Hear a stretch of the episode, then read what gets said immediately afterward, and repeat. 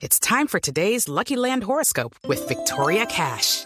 Life's gotten mundane, so shake up the daily routine and be adventurous with a trip to Lucky Land. You know what they say. Your chance to win starts with a spin. So go to LuckyLandSlots.com to play over 100 social casino-style games for free for your chance to redeem some serious prizes. Get lucky today at LuckyLandSlots.com.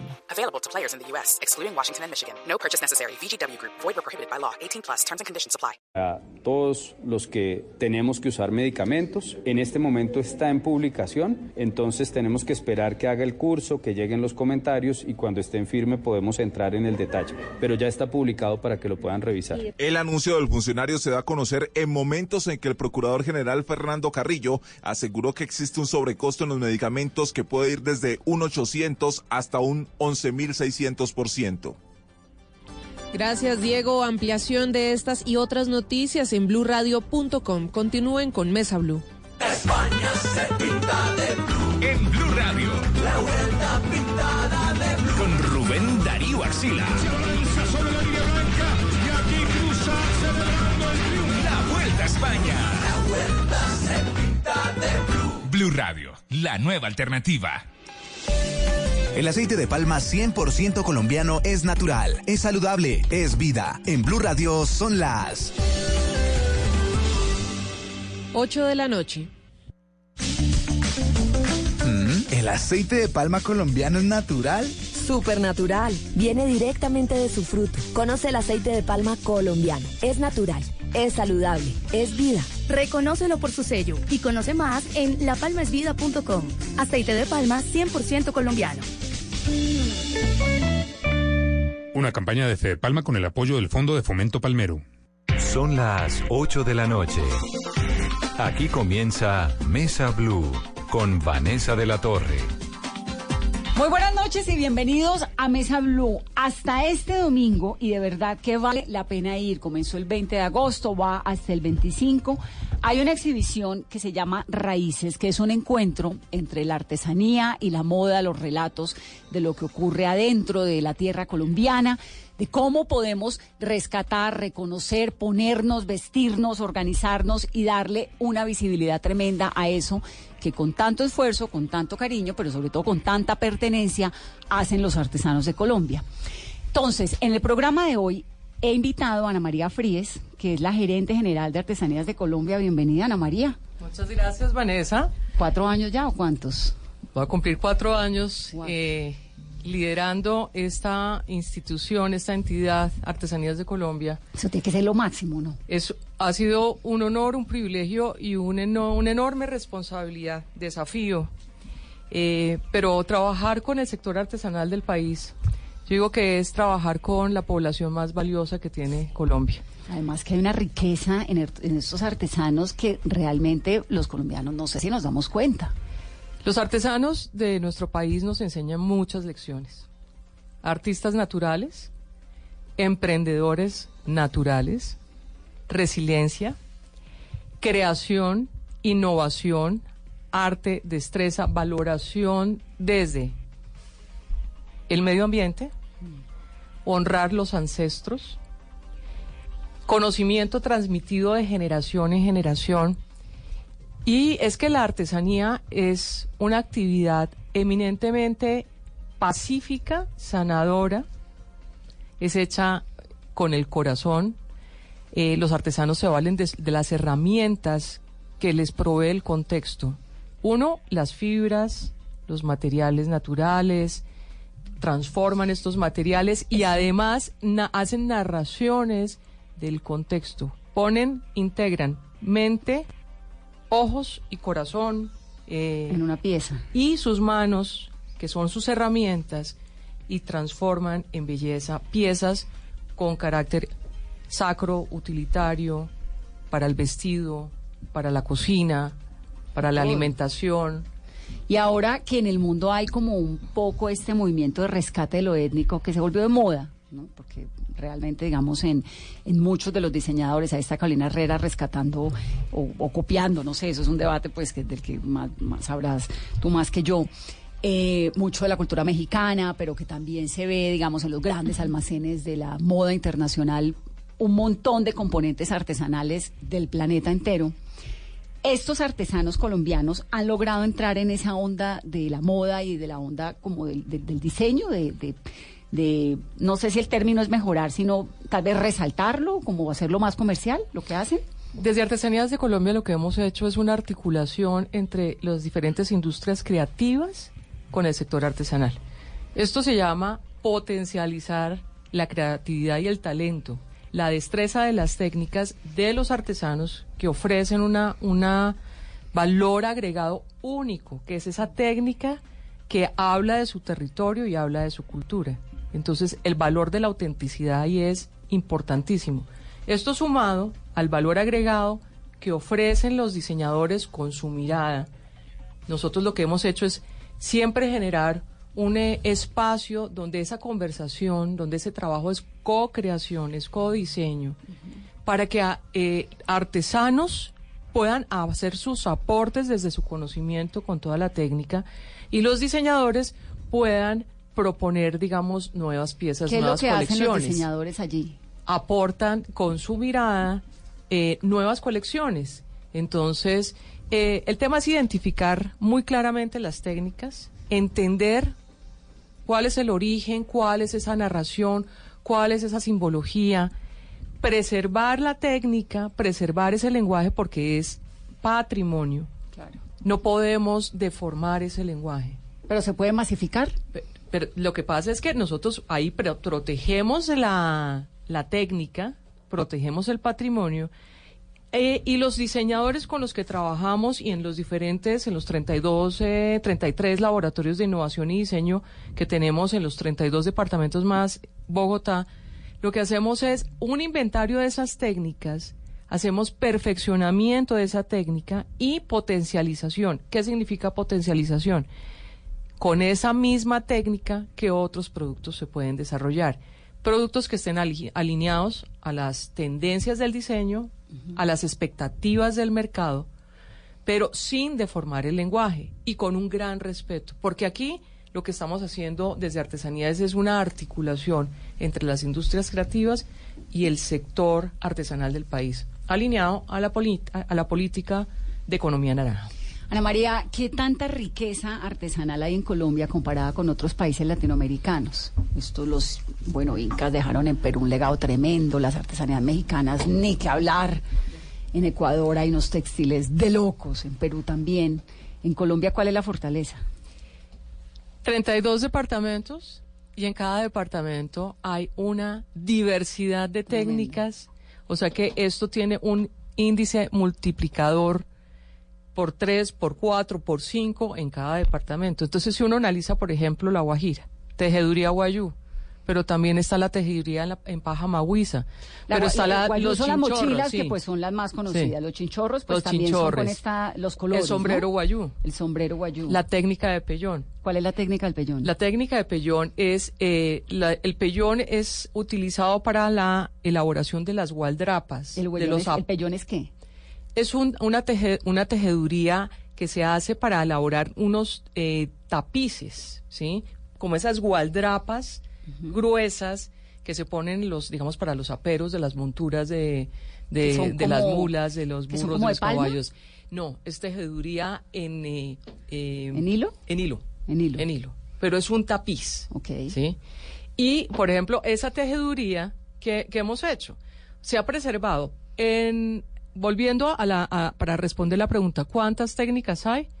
¿Cuántos departamentos hay multiplicado por cuatro, por cinco, por lo que se encuentra, porque es producido por la región? Wow. Me faltó mencionar en La Guajira eh, la cerámica, me faltó mencionar temas de toda la parte de, de los collares ensa- ensartados con piedras, eh, eh, digam- digamos, de la región. sí. Entonces, ahí vamos en cinco o seis técnicas que se pueden encontrar en un, departamento. ¿Por qué encuentra uno collares en el Putumayo que pueden ser parecidos a algunos del Caribe? Por ejemplo, no sé, se me ocurren eh, los de las Shakiras pequeñitos. No, no son. Cada departamento y cada etnia tiene su identidad y tiene su sello y tiene su lenguaje. Pueden haber unas afinidades, unas similitudes, digamos, en materias primas, pero la, el lenguaje, la gráfica que utilizan en cada departamento Es es, propia de la cultura de cada región. Y los materiales también pueden Bueno, a ver. ser similares. Hay paja, por ejemplo, eh, se, se hace eh, sombrerería en Sandoná, canastos, todo la- el tema de cestería en, eh, en paja de Iraca, pero en el Atlántico, en Uciacurí, también, se pueden realizar eh, canastos y cestería en, pa- en palma de Iraca.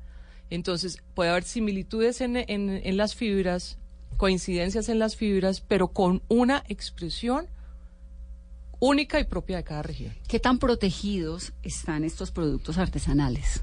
¿Qué tan, Es muy eh, importante. Estoy pensando en los sombreros, el sombrero volteado Sí. que es de Tuchín, en Córdoba. Correcto. Que terminó siendo prohibidas las importaciones de sombreros chinos porque estaban casi que quebrando la Estaban materia. copiando, haciendo una, una copia. Por eso es muy importante Artesanías de Colombia, eh, en un convenio con la Superintendencia de Industria y Comercio, otorgamos las, ayudamos para eh, promover las marcas individuales, marcas colectivas y lo muy importante, los sellos con denominación de origen, justamente Claro, este para la protección de estas artesanías que hacen parte y que son eh, propiedad de una cultura, de un pueblo, de una comunidad. Aquí, aquí Eso decir, denominación de origen quién, el sombrero. 11 denominaciones de origen. Colombia es el país que tiene más, eh, ha otorgado más denominaciones de origen a las artesanías.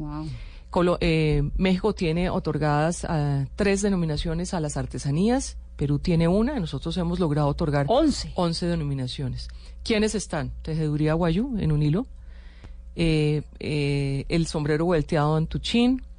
eh, la chiva de Pitalito. La chiva del Pitalito es esta que es llena de cosas y el plata, que está, además la ve uno también en el Valle del Cauca y la ve uno en Sí, otros lugares, pero el pero origen supongo que con... Pitalito, es Ok. eh, Ráquira, la cerámica de Ráquira en Boyacá. Eh, La, de Ráquira es esta café la grande, ¿no? roja, Roja. que es en arcilla, una arcilla roja. Sí, que es preciosa. Tenemos eh, el barniz de pasto, ¿Cuál es que el acaba de ser eh, declarado patrimonio nacional. Voy a poner barniz- fotos de cada una de estas artesanías en nuestras redes sociales para que los colombianos Sí. sepan de qué estamos hablando. No ubico el barniz de pasto. El barniz de pasto es una técnica muy sofisticada. eh, es la extracción de, la, de una corteza de un árbol, eh, que es como una goma. Estas gomas son tinturadas con tintes naturales, con un proceso de, digamos, de cocción. eh, y estas son aplicadas sobre madera torneada. Entonces, los artesanos, que son unos genios, artistas, eh, van, eh, digamos, pegando esta goma, estas cortezas, capa por capa, y con una fina cuchilla empiezan a cortar y hacer el dibujo. Ah, entonces le da unos tonos. Le da, le hace todo el dibujo de, del el trabajo gráfico que tiene eh, el barniz de pasto, pero es, digamos, es un trabajo como de una ne- microcirugía, porque es con una delgadita cuchilla que van cortando pedacito por pedacito y elaborando el dibujo. Y esto es, pues, de Patrimonio. Patrimonio. Entonces tenemos tejido guayú, sombrero de Son- tuchín, que es el sombrero volteado, de pitalito las chivas, de ráquira las artesanías, de ráquira el barniz del pasto, el pasto. barniz de pasto, el sombrero de Suaza, que es de, de Huila, que es un- una tejeduría finísima, el sombrero de Aguadas, Caldas. De Aguadas Caldas. Sandoná. Claro. También sombrero de Sandoná, la tejeduría de Sandoná. O sea, tenemos tres sombreros. Sí. Sandoná, ¿qué más? Cuatro, cinco, seis, siete, Carmen de. Viboral. Carmen de Viboral, las Y vajillas. la cestería en rollo de guacamayas, que también es una técnica bellísima eh, que se produce en el país. ¿Cómo se logra una denominación de origen? Bueno, esto tiene que cumplir esto. Hay eh, unos protocolos internacionales. Eh, Artesanías de Colombia ha contado con el apoyo de Colipri, que es eh, la agencia de cooperación internacional suiza, que han trabajado muchísimo sobre el, traba- sobre el tema de las denominaciones de origen. Eh, voy a poner un ejemplo internacional para que sea más fácil. Así es, por ejemplo, la champaña que es de origen, o sea, es la Francés de región, la región francesa. francesa, la champaña, por eso tiene denominación de origen. Aplicado a Colombia, entonces es que la tejeduría guayú solo se produce en La Guajira, es, de Colo- es colombiana, es de La Guajira, y no se produce tejeduría guayú, por decir, en, ni en Villavicencio ni en eh, Perú. Sí, sí, sí, sí. Entonces es muy importante porque estos son herramientas legales para de- defender la propiedad Y intelectual. supongo que eso tiene entonces unos límites en importación, en comercio, en protección de las comunidades o qué? No, no, eh, justamente lo que promueve una denominación de origen es eh, darle todo el reconocimiento a, a la comunidad, a la propiedad intelectual de la comunidad, a el origen, o sea, de- eh, focalizar, llamar todos los reflectores a focalizar, que decir, esta tejeduría es hecha solamente por los guayú en La Guajira. La demás es copia. Y la demás es copia. Y eh, también es un tema que de calidad, de valor agregado.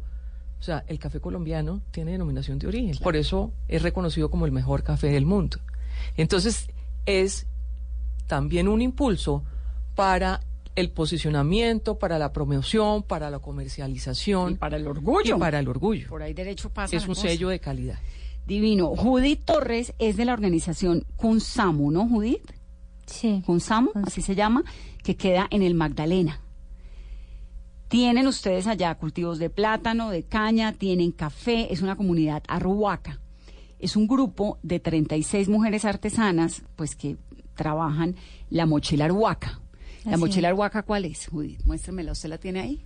La que es... Bueno, esta es la... Que se parece a la guayú, pero no es la guayú ni tampoco No. es la cogi de la Sierra Nevada. Se parece a la guayú por lo que por los colores, porque en realidad la la tradicional de, la mochila arhuaca es la de colores tierra.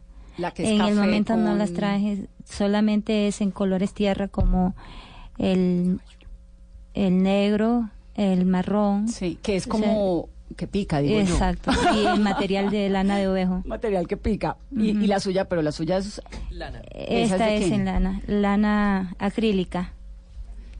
Pero nosotros tenemos una técnica diferente a las de la La suya es su comunidad, es distinta. Es, es distinta. Eh, nosotras hilamos, eh, no hilamos la lana de ovejo, o sea, el hilo lo, lo producimos nosotras mismas, las mujeres, y de ahí hacemos la mochila con dos hilos. Nosotros tenemos una concepción de manejar doble hilo que, que significa el derecho y el izquierdo, o también el negativo y el positivo. Los dos tienen que estar juntos siempre para que las cosas puedan funcionar. Entonces eso lo aplicamos en la mochila. Y esa mochila que me dice usted que es arhuaca, pero que no es la tradicional, pues no es la que uno ve siempre, que es como en colores tierra, un poco más tosca tal vez el, el, el tejido, ¿lo hace solamente su comunidad? Sí, pues lo- el color ya es eh, por gusto de cada uno. Por ejemplo, a mí me gusta la mochila en colores. Eh, no, no producimos para comercializarla, pero sí en, en- para uso interno, para el esposo. Siempre las mujeres hacen sus mochilas en colores, como al gusto de ellas. ¿Cuánto se demora haciendo una, una mochila? El proceso de eh, la hechura de una mochila es largo. Eh, en lana de ovejo tenemos primero que preparar la lana, trasquilar la oveja, lavar la lana, eh, después escoger la lana, la parte más bonita para poder tejer bien, porque tiene que ser muy, muy organizado, y si no, pues no nos sale la mochila como esperamos, entonces tenemos que organizarla y, y la parte final es el hilado. No, la parte final es el tejido. tejido. Nos toca el hilado primero en lo en lo izquierdo y después nos toca doblarla que ya queda al, Al lado derecho. el lado derecho. ¿Y una mochila la teje una sola persona o entre cuántas? Eh, una sola persona. Mm, Todos los, la cultura arhuaca es una cultura, para nosotros la artesanía es un código, es una, mm, un conocimiento eh, que se transmite a través de la mochila. ¿Qué es, lo que se transmite a través de la mochila? Es un código que está plasmado en las tierras, en las piedras, en las aguas, ese código y nosotros lo, lo transmitimos a través de la mochila. Y cada diseño tiene un, un significado y, y tiene nombres. Por ejemplo, esa que tiene usted ahí, ¿qué significado tiene? En mi lengua se dice Kunsamna mía, que significa la representación de la mujer o el pensamiento de la mujer. Y así hay Kunsamna Cheirwa, que significa el- la representación del hombre eh, o el pensamiento del hombre. También hacemos la representación de la creación del mundo que se llama Urumatuto o el caracol, o muchos lo conocen por el espiral, que la va dando vuelta a la mochila. Arhuaco es Sierra Nevada de Santa Marta, ¿no? Sierra Nevada de Santa Marta. Explíqueme una cosa, lo de las ovejas, ¿de dónde salen las ovejas? ¿Ustedes las tienen, ustedes las crían o son comunidades que las intercambian? ¿Cómo, ¿De dónde salen las ovejas? No todas las familias tienen crías de ovejas, pero la mayoría de los que viven en la parte alta eh, tienen crías, no en cantidad, sino para el consumo y para para el Para uso. Exactamente. Entonces eh, hacemos intercambio.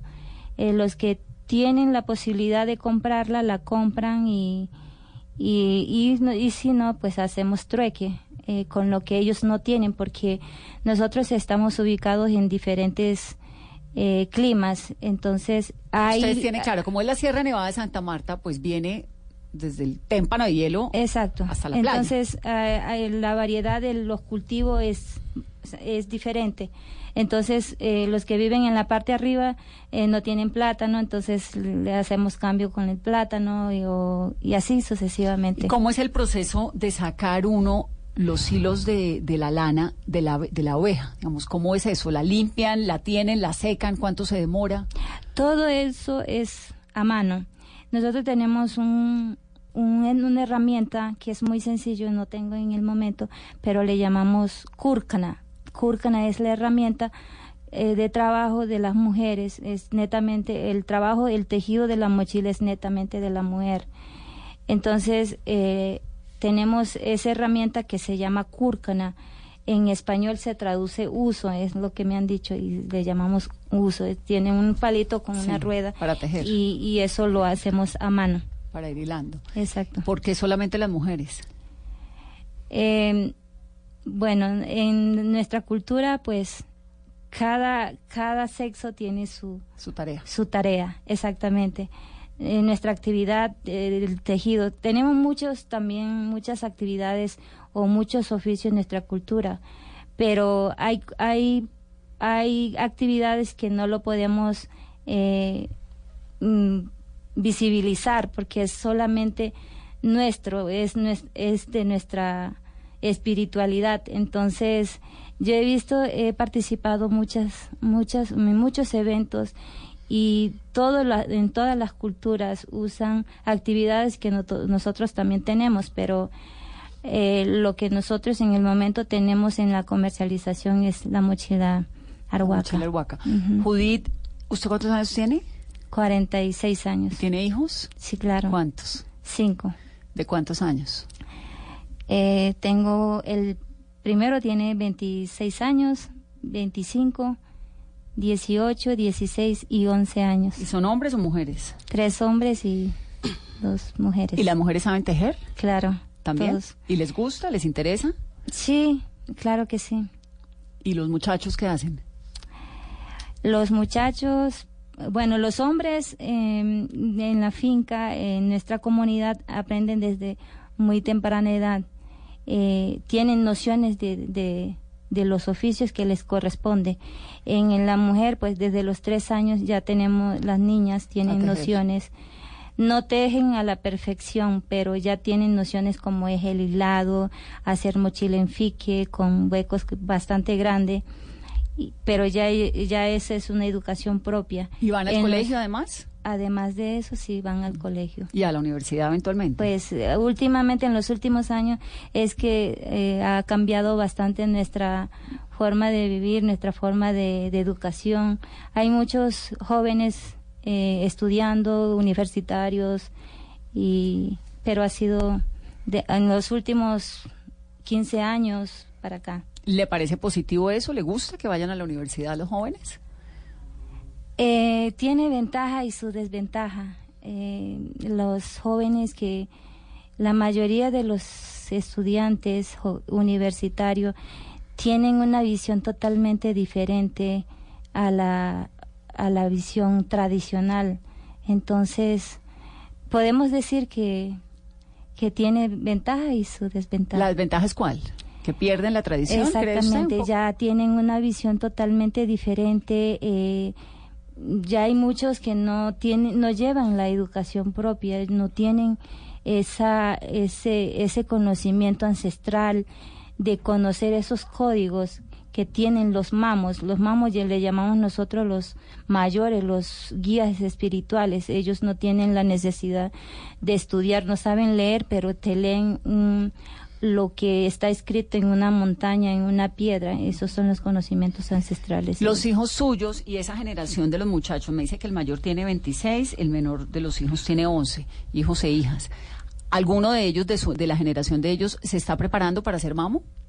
Esa es la parte más triste que tenemos. Así como, como yo quiero que mis hijos vayan a la universidad, vayan a una escuela, todos tenemos ese pensamiento. No tenemos, o sea, la hemos visto últimamente con preocupación esa parte, ¿no? Que nosotros, ninguno de los que, de los padres estamos pensando en la educación propia, en construir una escuela donde los niños puedan prepararse para ser mamo, para ser el guía espiritual eh, todos estamos en la, enfocados a la educación occidental, exactamente. Bueno, ¿cuánto se demora? Me queda esa pregunta haciendo una mochila.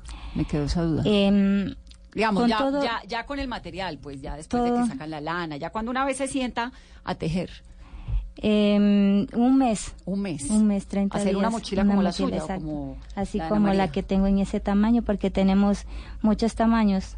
Nosotros, nosotros tenemos todavía esa, esa parte, exacto, no, tiene, no tenemos medida, nosotros somos solo calculamos. En la, en la mochila aplicamos la matemática, aplicamos todo, pero no tenemos un cálculo de los tamaños de las mochilas. ¿Y pueden hacer una a la vez o en un mes pueden hacer dos, tres, cuatro, cinco mochilas? Dos, máximo, dos máximo mochilas. Dos mochilas. Dos mochilas.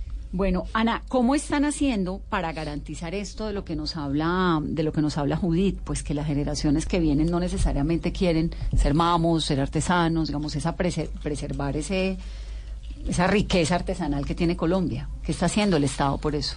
Bueno, eh, muy importante eh, mencionar y eh, aclarar que Artesanías de Colombia pues tiene dos como dos columnas vertebrales fundamentales la preservación de los oficios y de las tradiciones, por lo que es patrimonio de la nación, material e inmaterial. O sea, la artesanía hecha objeto material y toda la parte de pensamiento y conocimiento que hay detrás. Es muy importante.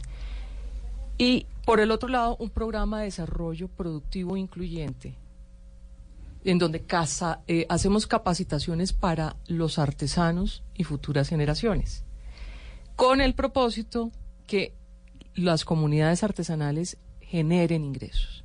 Claro. De la manera, en la medida en que haya generación de ingresos, hacemos paralelamente la preservación, estimulamos la preservación de los oficios.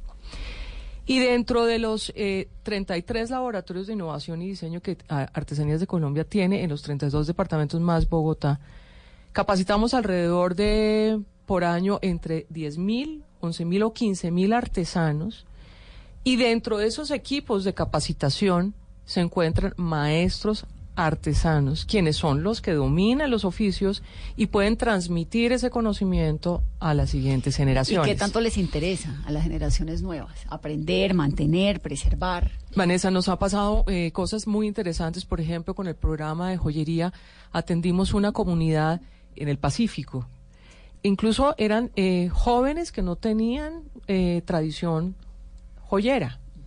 Los formamos en joyería. Y encontraron a través de la joyería una actividad económica que con ello garantizan el sustento.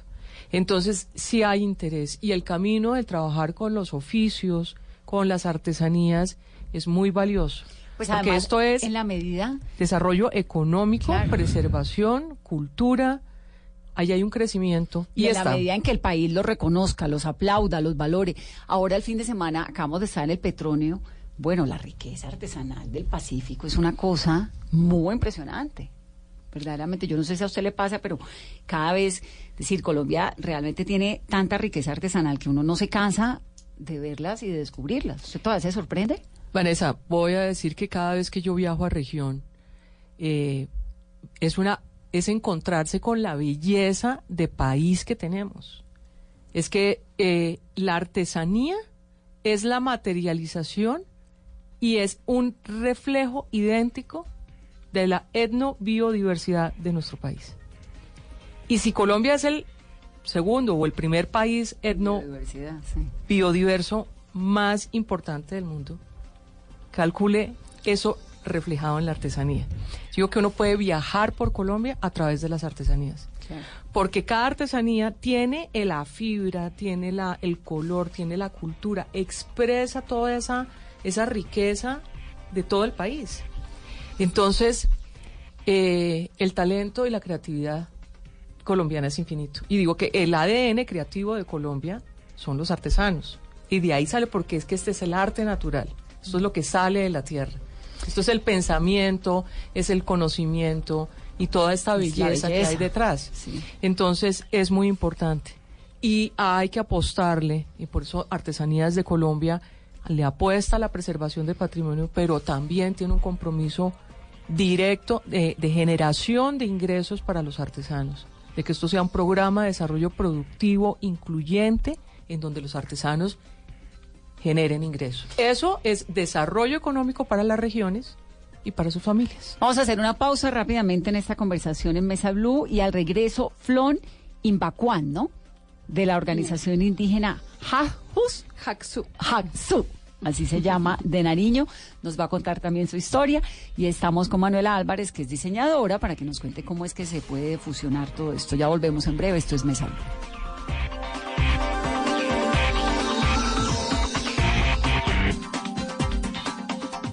Todos tenemos un reto, algo que nos impulsa, eso que nos hace levantar de la cama todos los días, un sueño que nos lleva al límite y nada más importa. No importa el dolor, ni la frustración, no importa el tiempo. Un reto que es a la vez nuestro combustible y nuestra obsesión. Porque nada se consigue de la noche a la mañana. Este es mi reto. ¿Cuál es el tuyo? Pasta Sonia, sabor y energía que te hacen mejor. Trabajamos pensando en usted. Conozca las verdades que los líderes mundiales en los medios tienen por decir. Gran foro de medios. Mitos, retos y verdades para el futuro. Con la participación de Michael Wolf, escritor, ensayista, columnista y periodista. Roberto Schmidt, vicepresidente de Mercadeo Globo TV Brasil. Patrick Pennings, jefe de Departamento de Sociedad de la Información del Consejo de Europa. John Finheisen, consultor y ex vicepresidente digital para Disney.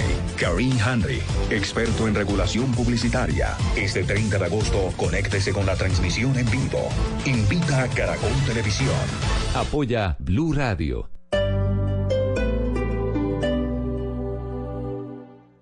Dejemos atrás la indiferencia y el individualismo. Seamos generosos para que Colombia sea 100% solidaria. Te invitamos a que el próximo domingo 25 de agosto dibujes en tu cuerpo o en una camiseta tu valor más humano y sal a la gran caminata de la solidaridad. Descarga la app Caminata Digital, disponible en App Store y Google Play. Patrocinan Banco da Vivienda, Satena, Justo y Bueno, Banco BBVA, Cámara de Comercio de Bogotá, apoya Ministerio de Cultura, participa Alcaldía Mayor de Bogotá. Te amo Bogotá. Yeah.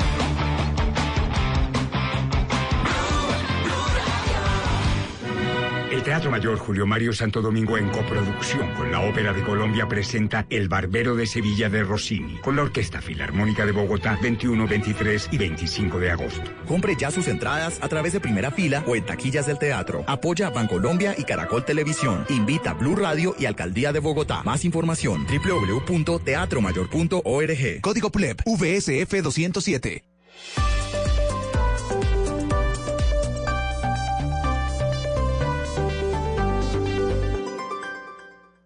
Estás escuchando Blue Radio, un país lleno de positivismo, un país que dice siempre se puede. Banco Popular. Gracias a los profesores que siguen estudiando para compartirnos todo su conocimiento. y a los pensionados que están listos para explorar el mundo y compartir más tiempo en familia. Para ellos que saben que siempre se puede, tenemos tasas preferenciales en los créditos de Libranza Presta Ya Banco Popular. Solicita tu crédito Presta Ya en todas nuestras oficinas. Banco Popular. Somos Grupo Aval. Vigilado Superintendencia Financiera de Colombia. Continuamos en Mesa Blue, estamos hablando sobre el programa de, bueno, el programa no, el planzazo que hay hasta este domingo que se llama Raíces, donde ustedes pueden ir y encontrarse con los artesanos, con una experiencia de diseño muy interesante. Esto es, Ana María, en el Retiro, ¿no? En el Centro Comercial El Retiro. Centro Comercial El Retiro, este es el programa eh, que... Ana María Fríes es la directora de Artesanías de Colombia. El programa eh, Raíces es convenio entre el Ministerio de Comercio, Industria, Turismo y Artesanías de Colombia. Atendemos eh, 20 eh, grupos étnicos. Eh, en esta oportunidad van a encontrar 10 grupos étnicos en el centro comercial. No, en el país tenemos 42 grupos étnicos en 20 departamentos. Y en la muestra que eh, se encuentra en este instante en el retiro, que además fue una apuesta muy generosa del centro comercial de permitirnos ese espacio, de llevar este programa, de poner, de mostrar el trabajo de los artesanos de las etnias del país, de 10 grupos étnicos, en el, un escenario compartido donde se encuentran grandes marcas, grandes diseñadores. En plena zona rosa de Bogotá. Posicionar la artesanía al nivel, al nivel que se merece y a los artesanos al nivel que se merecen como grandes creadores, artistas, que producen una de las artesanías, creo yo, eh, más finas en el mundo y del que tenemos que tener mucho orgullo. Aquí los artesanos venden directamente, trabajando directamente también con, con eh, diseñadores y que eh, se estimula todo este proceso de co-creación y de generar nuevas colecciones con una apuesta al diseño más la artesanía que habla de la identidad colombiana. Hemos logrado un movimiento en Colombia de diseño más artesanía, artesanía más diseñadores y con esto ha habido un crecimiento tanto para las comunidades que participan en este proceso como para los diseñadores. Estos 10 grupos que hay étnicos que están en la, en la exposición Raíces, ¿son de dónde? ¿De qué Vienen regiones? eh, de diferentes regiones, Guayú, de la Guajira, Nizac, del Cauca, Pastos también de Nariño, eh, del Putumayo, eh, tenemos de Caquetá, eh, Embera, Embera ¿Embera son de Chamí. En Vera son, eh, hay un- una parte que se ubica en Risaralda, pero también hay una parte que se ubica en Chocó. Hay varios, eh, digamos, eh, grupos distribuidos en diferentes arhuacos, eh, Inga y Coreguaje. Casi todo el país. Son, ¿Y hay que de todo? Vestidos, hay- collares, hay pulseras, aretes, desde mantas mochila. guajiras hasta mochilas en eh, Palma de Cumare, chaquiras, eh, textiles, en fin, sombreros. Todo Van a uno- encontrar piezas increíbles que son definitivamente atractivas y porque aquí la propuesta es y el objetivo es uno que elevamos el consumo interno de la artesanía. Es decir, colombiano viste artesanía colombiana, vive en la artesanía ¿Qué colombiana, tanto- es identidad de país, es orgullo de país y hace parte de nuestra expresión. ¿Qué tanto los nación. colombianos usamos artesanías colombianas y productos étnicos colombianos? Con la estrategia de innovación y diseño que hemos estimulado desde Artesanías de Colombia, hemos- logrado incrementar ese consumo. Y eso lo vemos en todo el proceso de los diferentes, casi que 54 eventos que realiza Artesanías de Colombia para llevar, para traer los artesanos y que vendan directamente y tengan ese contacto con el consumidor. Ha habido un incremento sostenido en los ingresos de los artesanos. Puedo decirle, Vanessa, que eh, el do- en el 2018, el 2018, Artesanías de Colombia, con toda esta tra- estrategia, logró que los artesanos tuvieran ingresos por 26 mil millones de pesos. Para ellos. Para ellos. Y esto es solamente la fotografía de lo que ocurre en las ferias. Porque sabemos que son las ferias de después artesanía de Colombia y Correcto. esto que hacen en diferentes encuentros regionales, encuentros eh, eh, de pequeño, mediano y gran formato, desde un encuentro regional una feria nacional eh, o internacional como pueden ser Expo Artesano o Expo Artesanías y todos los eventos de promoción. Allí, con esto, nosotros identificamos que sí hay un aumento de ingresos para los artesanos. Los artesanos encuentran esos te- espacios para articularse directamente con los compradores, con el público y de ahí se originan alianzas y negocios que siguen durante todo el año. Entonces hay un crecimiento y pues eh, con esta articulación con las industrias creativas pues ha- se ha potencializado y se ha disparado al punto que Colombia está teniendo un reconocimiento internacional justamente por eh, la estrategia de innovación y diseño aplicada a las artesanías. Manuela Álvarez tiene una marca que se llama Más, ¿no, Manuela? Sí. ¿Qué, ¿Qué es lo que hacen? ¿Qué es Más? Bueno, más comenzó en el 2013. Nosotros eh, cuando comenzamos, comenzamos porque nos ganamos el concurso Se Busca Diseñador Fucsia, que es una plataforma, una nota, porque lo que te hace es darte el reconocimiento del sistema moda colombiano por medio de tu lanzamiento eh, de pasarela y de colección en Colombia Moda. Eh, digamos, eh, yo había llegado, en el 2013 había llegado en el 2011 de vivir en Italia cuatro años. Yo estudié allá en la Marangoni. Eh, Diseño. Diseño de moda, sí, siempre me encantó. Fue como una, una, una obsesión un poco. Eh, el explorarme a mí misma por medio de la ropa.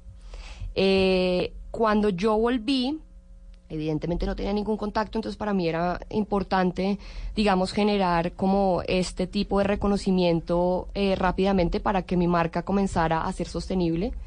Eh, pero una de las cosas que me di cuenta era que eh, la moda colombiana tenía eh, como identidad mucho la sensación del Caribbean chic. ¿Qué es qué? El Caribbean chic es como toda esta tendencia eh, tropical de boleros, flores, muy costera, a lo que a mí me, me dio un poco de angustia existencial en ese momento porque pues yo soy una mujer súper rola y mega andina. Pero yo no me... un bolero no, ni abate. No, pues mírame. Entonces no, por ningún lado iba yo a, a- a tomar esa estética, que era la estética que yo veía que era realmente la que generaba negocio. Eh, a eso sumándole con que la, el mundo de la moda a mí siempre me había desencantado un poco con el tema un poco de la farándula, eh, como de, de lo que la gente asume como superficial. Claro, porque habla uno de moda inmediatamente, pues es piensa en un mundo super light. de. Mega light. Mega light. Y el light no Y tiene carísimo. nada. Exacto. Eh, y pues de light no tiene nada porque, porque es una industria creativa y es un medio artístico por el cual muchos nos expresamos y aparte de todo, no solo por los diseñadores estoy hablando, estoy hablando que es que tú todos los días escoges qué ponerte No, y la porque moda termina contándote la historia de, De por qué la acuerdo. falda es más corta y más larga, cual. Prada terminó sacando unas carteras de los uniformes de la Segunda Guerra Mundial. Bueno, cual. tiene un montón de historias alrededor. Y es la casa Entonces, que habitas tú personalmente. Sí. Es cómo te expresas, es una manera de decir, hola, soy esto, de la manera más fácil eh, y rápida. Entonces yo como que siempre había sentido esta dualidad, como amo ser diseñadora de modas, amo hablar de, de, de, de, de mi feminismo porque soy feminista, amo hablar de las warriors porque tenemos un hashtag que es más warriors, que son como nuestras clientas y las mujeres que se sienten identificadas con nuestra estética, amo hablar de esto, pero ¿qué pasa con, con, con mi identidad un poco como colombiana? Porque siempre me ha sentido muy colombiana, muy orgullosa de ser colombiana, aparte quien ha vivido afuera un rato largo, se da cuenta que uno tiene que mantener un poco la cabeza en alto cuando vive por fuera porque le da, se da cuenta que hay un montón de comentarios un poco eh, displicentes y bueno, uno los tiene que de navegar de una manera... Y para mí la mejor manera de navegarlos fue callándoles un poco la boca a los italianos cuando, no sé, me gané la tesis que se presentó en París y en Milán. Me explico, ese tipo de cosas como, claro, esa identidad yo la tenía que retomar cuando volvía de saber quién era yo como colombiana. En el 2013, como te contaba, comenzó, pero en el 2017, eh, tanto Artesanías de Colombia como la revista Fucsia me hizo una invitación a participar en un proyecto que se llamaba Maestros Ancestrales. Yo Eso en ese momento, sí, yo en ese mo- no, un espectáculo. Yo, que- para que los lo busquen en internet, porque realmente las imágenes son poderosas. Eh, yo en ese momento, aparte de estar con mi marca, le estaba haciendo la dirección creativa a Pink Philosophy, esta marca caleña de Adri Arboleda y. Johanna Ortiz. Entonces yo en ese momento sí necesitaba un poco eh, para mantener mi marca a flote este tipo de proyectos. Y yo la verdad, quiero ser súper honesta, me metí al proyecto como por mantener mi marca a flote más que por lo que había internamente en el proyecto, que era el trabajo con indígenas. Entonces, igual, la vida me- pues, me, me sorprendió y me enseñó. Cuando yo llego a trabajar en el Chocó con dos eh, comunidades indígenas, que aparte de, ser indígenas, que en este país es jodido, eh, eran eh, de- comunidades desplazadas que son los Embera Dovida y los Wunan eh, Pur, eh, yo me sentí completamente identificada. Porque mi marca como base tiene hablar, digamos, eh, como generación y como mujeres y como género de qué nos está pasando internamente. Yo nunca me he interesado, digamos, en hablar de, quiero hablar de las mariposas amarillas de Gabriel García Márquez, que me han llegado ese tipo de tesis miles a mi oficina cuando me piden trabajo y es como, bueno, ¿qué, pero tú qué sientes a partir de eso que me estás contando. Entonces, como todo en mi marca salía de una conversación tan interna, mm, eh, muchas veces teníamos que trabajar por medio de herramientas creativas como las analogías, como las simbologías, como los, la, como la cosmogonía. Y cuando yo entré a trabajar con los indígenas, me ¿Qué topé. hiciste? ¿Qué hiciste con los indígenas? Comenzamos a trabajar en una colección que se llamaba Sastrería en Vera.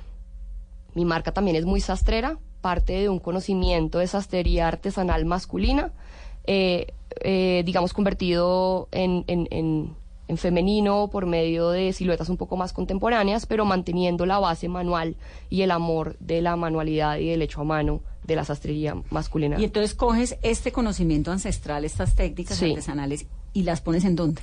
Entonces, una de las cosas que más nos gustó trabajar eh, fue, ellos hacen una tejeduría, los Wunan, y los Embera también tienen una, una tejeduría del canasto, y ellos después las intervienen con shakiras en las bocas de los canastos. Entonces, una de las cosas que más nos inspiró fue esa, ese objeto. Entonces, por ejemplo, eh, si ustedes ven las redes o, la página, se van a dar cuenta que entonces muchas de nuestras piezas, lo que hicimos fue intervenirlas con ellos eh, en las bocas, digamos, decirlo de alguna manera, de las prendas. Entonces, todo lo que son cuellos, solapas, eh, eh, puños, estaban intervenidos con la tejeduría del canasto. Una vez hicimos eso, que yo quedé completamente enamorada, aparte son ellos mismos, ayer de hecho en el conversatorio de artesanías de Colombia lo decían, ellos son libros abiertos, son comunidades, de verdad que las comunidades indígenas son de una generosidad que uno no está acostumbrado a Además, vivir. qué chévere, una diseñadora joven, ¿no? Porque creo que por ahí pasa. Es que hace, a nosotras tal vez, Ana María, nos tocó la época en que lo que era de moda y lo que tocaba era vestirse de los franceses y de los gringos.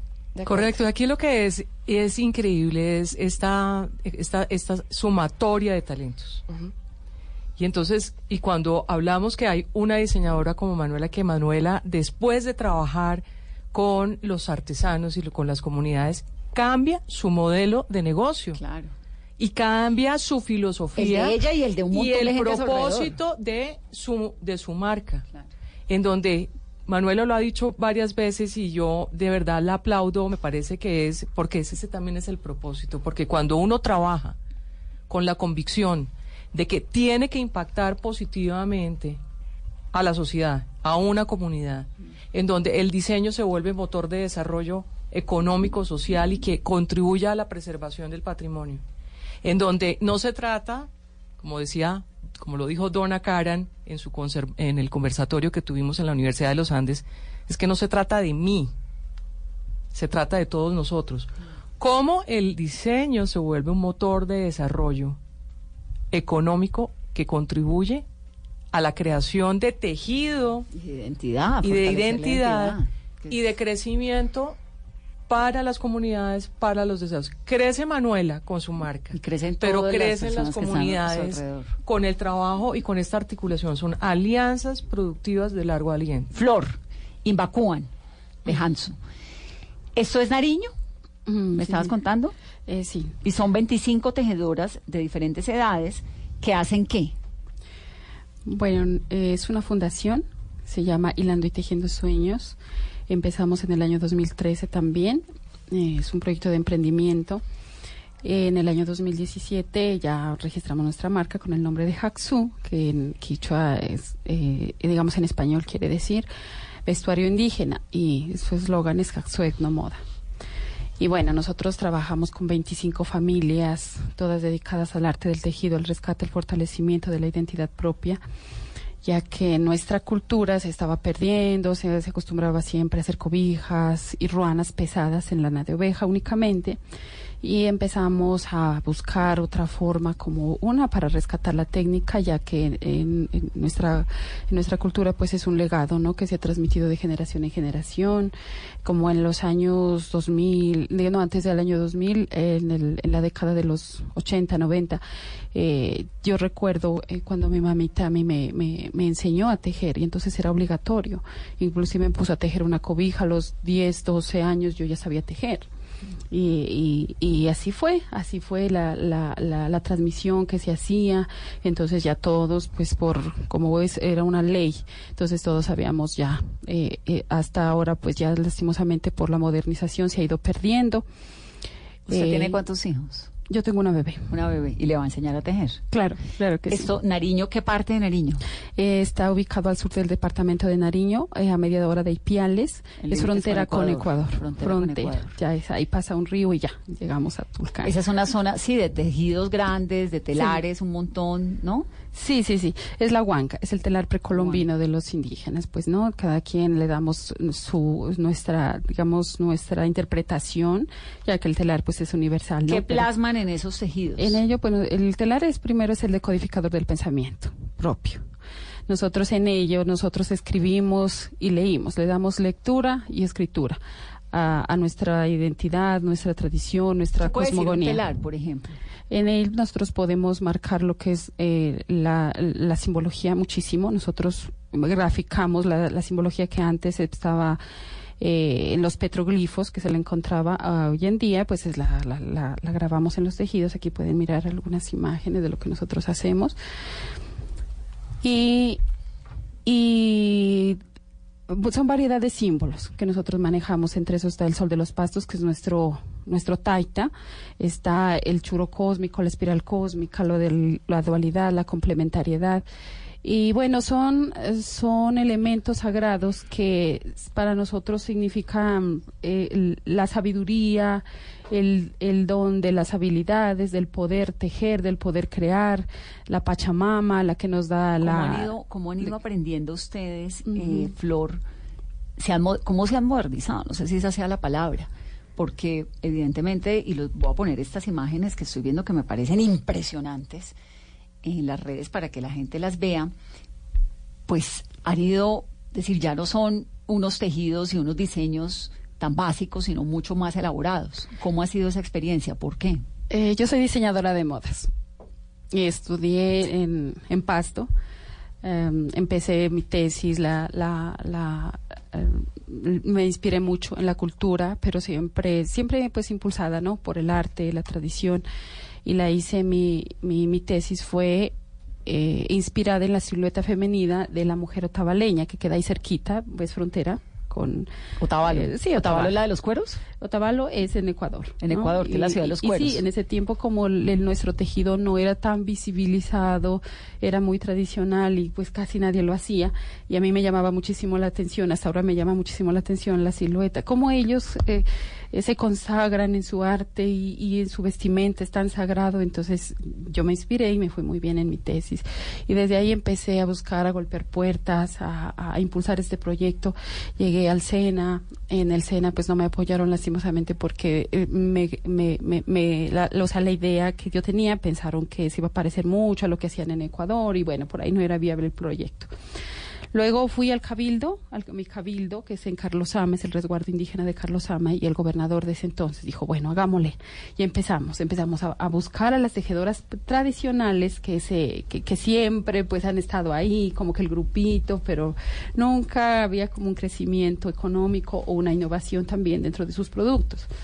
Y bueno, empecé, empecé a, llamarlas, a convocarlas, y la gente la gente eh, asistió, colaboró, participó y bueno. Las tejedoras. Sí, las, tejedoras, las tejedoras, las mamás tejedoras.